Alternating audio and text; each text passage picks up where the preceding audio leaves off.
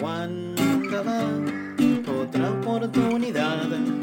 Él no va Canción de Chango. a dormir al sofá. Ok. Mucha guampa es todo lo que hay. Pero la guita bien la sabe limar. Mira vos. Son bonitos de un circo muy barato que te venden y compramos muy caro. Son bonitos de un circo muy Se puso punk. Podría haber estado en Nevermind. Sí, Nirvana, ¿no? Le metió ese estilo el Chango. Payasitos de colores que Obvio. entretienen a la gente. Regalito del Chango. Nos mantengo canción hoy también. Me gusta que hoy no la hizo del programa. Hoy la hizo del tema del programa. Me encanta. Y así abrimos con el chango de fondo, con su pan rock. Abrimos la TV que nos parió mezclado con conversatorio todo junto, ¿no? La. Hoy es, es todo muy confuso. Un inception de cosas. Sí, es una inserción de cosas, tal cual. Eh, yo puse en la bajada, en las Sí. stories, eh, la importancia del gasto improductivo. ¿Y por qué puse la importancia del gasto impro- improductivo? ¿De dónde viene esto? De Culfas. No, No, de un autor, porque acá hay, que tener marco teórico, chiques. obvio. Hay que tener marco La teórico. licenciada nos trae la Obvio. posta. Por favor, seguramente vos lo conoces al autor. Sí, sí, sin duda, George. Bataille, claramente. Es un autor que habla del gasto improductivo, que el gasto improductivo básicamente tiene que ver con la necesidad del ocio, Bien. la importancia del ocio. Eh, lo, lo estoy resumiendo, lo estoy resumiendo muy, muy, No, muy bizarramente. Pero hay algo que quería presentar, digamos, Por favor. antes de presentar a nuestra, a nuestra entrevistada, ¿no? A, a quien sabe realmente. A la gente que estudia. ¿no? Obvio, a la gente que estudia. ¿Cómo te tira el título en la cara cuando puede? eh? No, está bien. No, quería, quería, pre- quería terminar de describir a este autor claramente. En su libro Lo que entiendo de soberanía, lo presentan así, y lo traigo justamente por, por esto. Dice que fue seminarista y pornógrafo, bibliotecario y poeta, comunista y putero, místico y ateo, amante y filósofo. Está en un libro, chiques. Así que este, de la mano de George Bataille, también invitamos a Romina Escalora, nuestra entrevistada estrella del día, que nos va a hablar del WandaGate. Y yo tengo una teoría refutándole la teoría de ella. Eh. Para mí, para mí Ya. la vulva, la vulva de la China, de la Sí, China tiene, tiene un imán. Eh, yo, yo creo que es, eh, es como un portal. Abre un portal. Así, Sí. así te recibimos, Se puso Romy. mitológica la licenciada. ¿Cómo Igual- estás, Romy? ¿Cómo estás? Perdón, no sé dónde me lo refuta porque vengo diciendo hace tres días que tiene la vagina superpoderosa. Ay, no, pero de verdad Ay, pensé que era. Wanda. No sé eh, en qué nivel me refuta. Estamos todos te confundidos, ya no sabemos quién es quién. Bueno, fue un placer, fue un placer. Gracias, Romy. Le sumamos a Romy Escalora, ella es guionista y es profesora de historia. eh, y por supuesto, por eso mismo está ahondando detalle a detalle de la situación del WandaGate. y Pero queríamos claro. tenerla en la mesa de Confuso. Le ¿Cómo? pido perdón a, a los docentes que me formaron. Como profesora Le de pedimos perdón todos. Fue una decisión mía, no fue su culpa. No, hoy leía un tuit tuyo que decías que habías renunciado a un trabajo hace poco eh, para dedicarte de lleno al guion y que ahora tus jefes te están viendo hacer 35 historias del WandaGate. Hoy un ex jefe mío, una universidad, un categórico, me dice, muy bueno esto que estás haciendo. Y yo hablando de este se culea tal, el otro se culea al otro. Una, ver- una vergüenza. No, a mí lo- voy a entrar al Conicet así. A mí lo que me conmovió, Romy, es lo de López Murphy. Creo que eso para mí superó todas Bueno. mis expectativas realmente. También es una teoría que no se está abonando, porque si vos haces la cadena, Sí. si le hacen la cadena de hombres a la China Suárez, hagamos la cadena de todo. Y marido de Pampita está con, eh, con López Murphy, o sea, yo creo efectivamente que la China Suárez se va a bajar a López Murphy en cualquier momento. es una imagen que no quería poner en mi cabeza. La de López Murphy teniendo sexo. porque ahí se corre el goce, ¿no? Sí, bueno, claro. Como que Pero ahora no me la puedo sacar. Claro, no, no, es que Hasta ahora es toda el- gente linda, Con el, claro. goce, con el goce raro que tiene la China Suárez, no me extrañaría que le guste López Murphy. O sea, tampoco te va, qué sorpresa, qué sorpresa. Claro, claro. Cualquier cosa puede pasar, claro. Está sí. casado, supongo, López Murphy, así que ya ese es el paso primordial para la China, ¿no? Suponemos que sí le mandamos un beso a esa mujer, pobre. Ah, viviendo una vida terrible. Sacar el bulldog dormido a las siete y media de la mañana. Es tremendo, no, no, es tremendo de superar. Tremendo de superar. Pero ¿cuáles son las novedades? Ey, poneme la cortina de tensión que nos va a quedar favor. muy bien en este momento. Por muy favor. bien en este momento. No, bueno. Hoy eh, todos los laureles se los, llevaron, se los llevó el comunicado de la China Suárez. Claro. Acaba de tirar un comunicado ocho- de ocho páginas de Instagram. También digamos que los famosos tienen que mejorar un poco la tipografía. Una tipografía, un, un 9 de tipografía, mi madre no lo lee. No, No. Y la verdad no. que son cosas que a la, a- a la gente le importan. El país está paralizado con esto. Y además no se puede hacer zoom en la historia, entonces no podés verlo más grande. No, y Tengo que sacar rápido, aparte. captura, le tengo que explicar a mi mamá cómo sacar captura. Es muchísimo trabajo, China, colaborame un poco. Ayuden, ayuden con la comunicación. Si vas a seguir con gente casada, por lo menos subirle la fuente a la. Sí, y con gente casada y de edad, ¿no? Porque además este, esta historia la sigue todo el país. Yo realmente estoy conmovida porque desde el domingo encontré un motivo para vivir. Porque la gente necesita respirar. Ahí está. Respirar. Ahí está. Ese es el tema. La gente necesita un poco. Yo hoy hablaba y decía, bueno, la gente necesita un poco volver al 2013, cuando vos llegabas de tu casa después de un día de tomarte el sub, de trabajar, volver, comerte un piquete en el medio de la calle, todo. Llegabas y mirabas los profesionales de siempre, Sí. estaba Nino Dolce con la novia. y Ay, uno dice, sí. qué ganas, ¿no? También de respirar un poco. Un problema de ricos. Sí. Yo quiero un programa de ricos. Eso es lo que veníamos diciendo, de, de- de- de ese placer, o no sé bien cómo llamarlo, que tenemos de, de ver qué le pasa al rico. ¿No? Como voy a salir de mi vida y de esta realidad viendo qué problema tiene el rico hoy. Bueno, les- Creo que, que hay algo de. Sos famoso. La plata, la, la- la televisión todavía maneja mucha plata. Quizás no la misma plata que manejaba hace unos años atrás, pero sigue manejando un montón de plata en comparación a un trabajador cualunque como nosotros. Claro. O sea, Que está por debajo de la Eh, línea de la pobreza, más o menos. trabajan de lo que les gusta. Van a fiestas gratis, tienen canjes. La verdad es que ¿qué es lo, que, lo único malo que te toca en tu vida? Tener que dar explicaciones sobre tu vida privada y dalas, hermana. O sea, dalas. Que aparte es lo que estamos esperando. es lo que espera Claro. todo el mundo.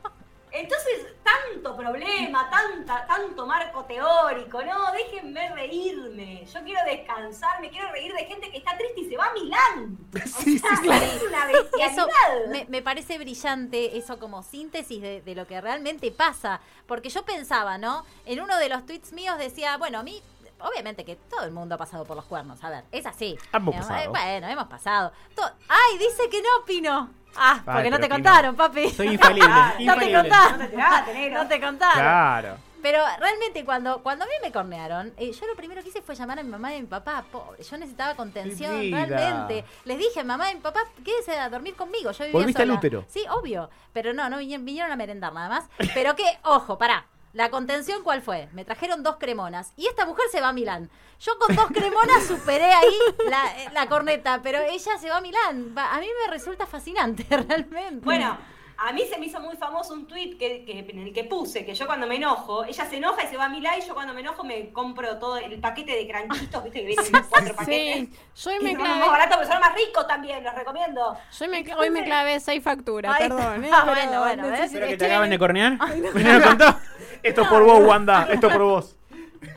Claro, o sea, ¿qué tanto Ahora todo el mundo sale a cornear, claro. favor? Está de moda. Basta, un hartazgo también, estás poniendo el marco teórico a todo, déjenme Sí. reírme. Y, y además y, a- hablábamos también con eh, Nahuel Prados un rato también de esto. eh, y decíamos de eso mismo, ¿no? De, de, de- de que venimos en un tiempo, de, de un tiempo atrás que nos limitamos a poder disfrutar de las cosas, ¿no? Como primero chequear si está bien antes de reírnos. Y como. Y, otra cosa que decías vos eh, en una de las historias es de lo atrás que quedó la televisión de poder eh, sacarle jugo a momentos como este, ¿no? A reírse de esto y ver si lo agarra por el lado del feminismo, si lo agarra por el. eh, de qué solemnidad le va a poner antes de. A ver, esto es entretenimiento, reíte, nada más. No lo disfrutás, no te metas, ya está. A mí, a mí me pasa algo muy curioso que es que para mí, o sea, yo tengo una convicción que es que la solemnidad mata el humor. Bien. Recién escuchaba y decían, hablaban de la nata, de ser gracioso. O sea, por supuesto que a mí la nata no me da risa, pero la, la nata, te guste o no te guste, hace un intento de volver sus columnas graciosas. Me parecen, no, no me causan gracia, no me dan risa, nada, ¿no? Por supuesto porque hay una burla atrás de eso. Eh, Pero sí me parece interesante plantear eh, la posibilidad de no ser solemnes ante cosas que efectivamente, eh, las que no se nos está jugando nada. No se me juegan, la verdad no se me juega nada con si Mauro vuelve con Wanda. ¿No? Lo que se me juega es, la gente está atenta a esto, algo está pasando. Bueno, leamos qué es lo que pasa ahí. Y lo que sí me pasa es que veo la tele, yo soy muy fanática de la tele, soy Sí. profesora de historia y de lo que más sé en la vida es de televisión. Me yo me crié con intrusos, con Zap, me, me crié con eso. Eh, y que la televisión no está sabiendo seguir el vértigo de lo que está sucediendo, ¿no? Sí, Como que cual. le tratan de meter una solemnidad que la verdad a mí me aburre. Me divierto mucho más en Twitter. O, sí. o prendiéndome las, las notificaciones para ver quién sube una historia de Wanda. De... Ay, tal Tengo cual. la notificación de Tobal prendida. Tobal. qué, Pero bueno, por las dudas, qué sé yo. A ver si Claro. salta. claro. Ahora, se están cuidando de no, bueno, el feminismo, la no sé qué, la no sé cuánto. Bueno, chicos, descansen un poco, porque la gente quiere descansar. Fueron dos años muy difíciles. Sí, Claro. tal cual. Es esto, es descansar un poco, reírte, ya fue. Sí, sí. Yo pi- pienso exactamente eso. De hecho, eh, hoy cuando chateábamos con Romy, eh, hablábamos justamente de, de- de esta situación, ¿no? De lo que consumimos hoy como televidentes o como incluso como oyentes en la radio también. Eh, y esto que planteábamos con Nahuel antes. Eh, la cuestión del humor, digamos. ¿cómo, cómo, ¿Qué se nos permite hoy en el humor? Bueno, basta. Relajemos un poco, ya está. Y, y acá entro también en, en- en otra de tus de, de tus profesiones, que, que no hemos nombrado, pero es País de Boludos. Eh, y que también ahí hay una construcción súper interesante con eso. Yo soy fanático de País de Boludos eh, desde los primeros videos que subió Fede. De cemento. Eh, de cemento, de De cemento. cuando duraban una hora acá. de la versión original que subía Fede, pero también hay también como un- una necesidad de bancarse esta realidad de mierda agarrándola por el lado del humor, ¿no? Ahí como el, Sí, el sí. laburo de la construcción del guion. Es eso, es eh, la, de, la deconstrucción de la solemnidad. Bueno, basta de la solemnidad, o sea, ¿qué le debes vos a quién? Eh, no, no debes nada, bueno, reíte. Eh, la, la risa también es la sublimación de la violencia, ¿no? En vez de tirarte una piña, tiro un chiste. Y te voy a comprar más rápido. Digo, Claro. el humor también tiene una lectura subterránea que es muy interesante de hacer eh, y que y que, y de- que, que descontractura. Eso me parece. No es como yo hoy lo pensaba como en la metáfora del vino. Vas a, a un restaurante, tomas un vino y te dicen, bueno, se tiene que airear un poco. Bueno, la gente también se tiene que airear un poco. Eh, incluso porque es.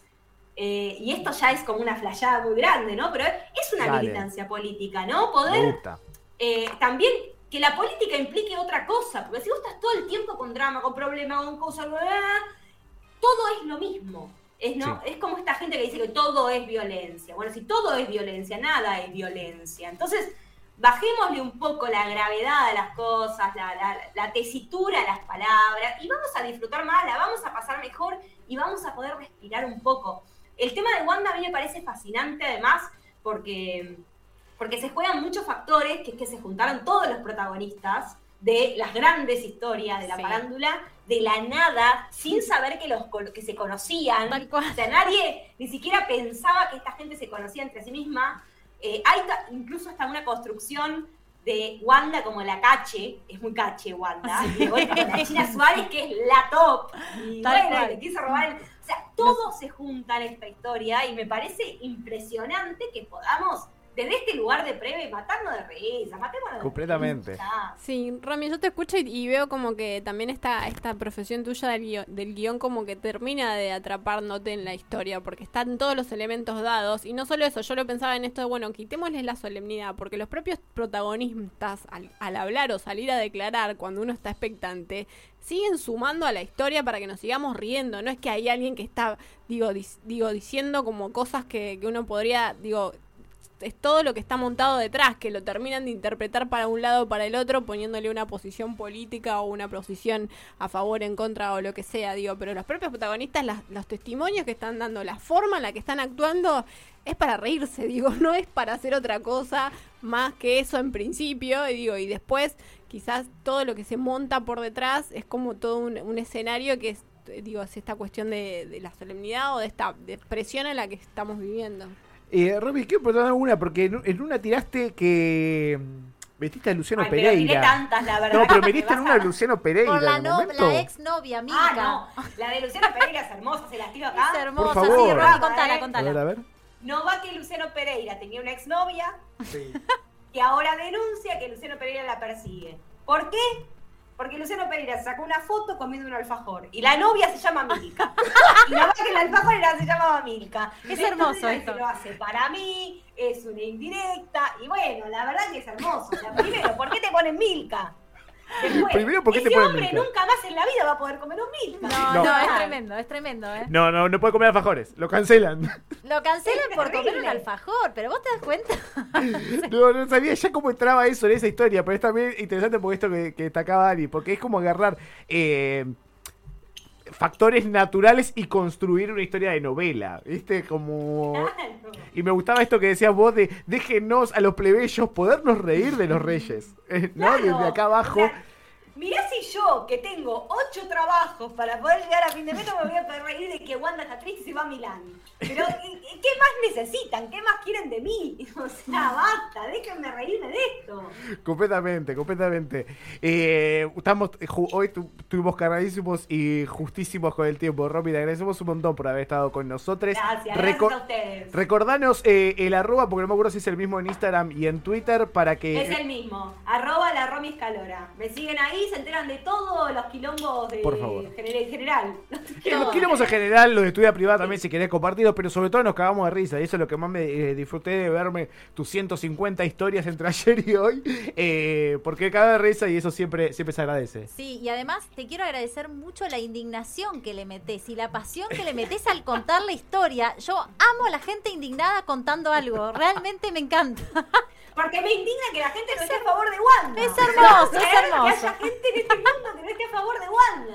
O Me encanta. Yo tengo ganas de ir a vandalizar el McDonald's de 9 de julio. O sea, Para- de verdad. Para mí podemos empezar a tenerlo en cuenta. ¿no? Sí, Sí, Eh, yo creo que sí, ¿eh? eh, el- la, la agrupación, la Romina Escalora, eh, va, va a ponerlo va a ponerlo en la lista de tareas. Sí. Sí, absolutamente. Lo primero que hacemos, vandalizar el McDonald's, sea por la causa que sea, en este momento por la China y Wanda, pero por cualquier cosa. Que entreguen los Sí. Big Mac. Romy, muchísimas gracias. Seguro volvamos a hablar porque nos divertimos mucho. Cuídate. Gracias, le mando un beso. Nos vemos. Últimos minutitos o ya cerramos. ¿Qué les parece?